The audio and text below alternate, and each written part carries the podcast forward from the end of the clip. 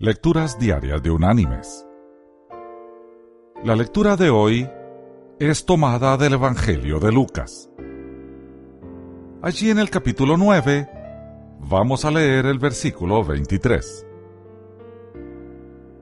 que dice, Y decía a todos, Si alguno quiere venir en pos de mí, niéguese a sí mismo, tome su cruz cada día y sígame. Y la reflexión de este día se llama La botella. Un hombre estaba perdido en el desierto, destinado a morir de sed. Por suerte, llegó a una cabaña vieja, desmoronada sin ventanas ni techo.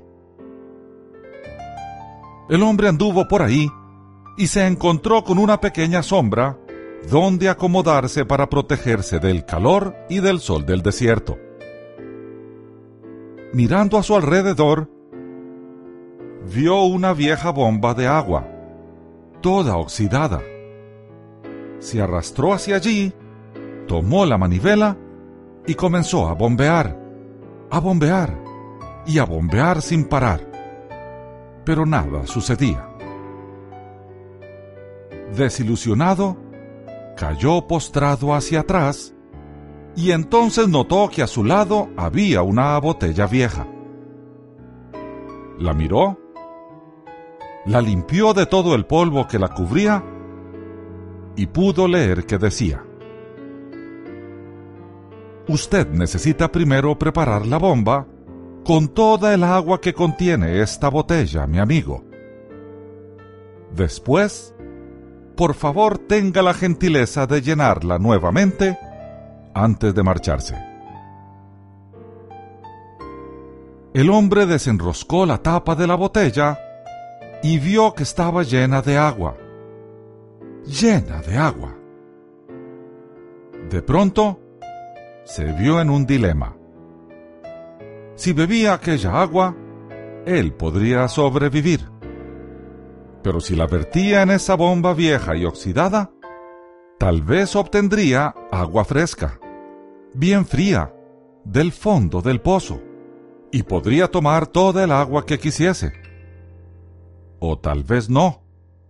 Tal vez la bomba no funcionaría y el agua de la botella sería desperdiciada. ¿Qué debía hacer? Derramar el agua en la bomba y esperar a que saliese agua fresca? ¿O beber el agua vieja de la botella e ignorar el mensaje? Debía perder toda aquella agua esperando que aquellas instrucciones poco confiables, escritas hace mucho tiempo, fueran verídicas? Al final, decidió derramar toda el agua en la bomba agarró la manivela y comenzó a bombear. Y la bomba comenzó a rechinar. Pero nada pasaba. La bomba continuaba con sus ruidos y entonces de pronto surgió un hilo de agua.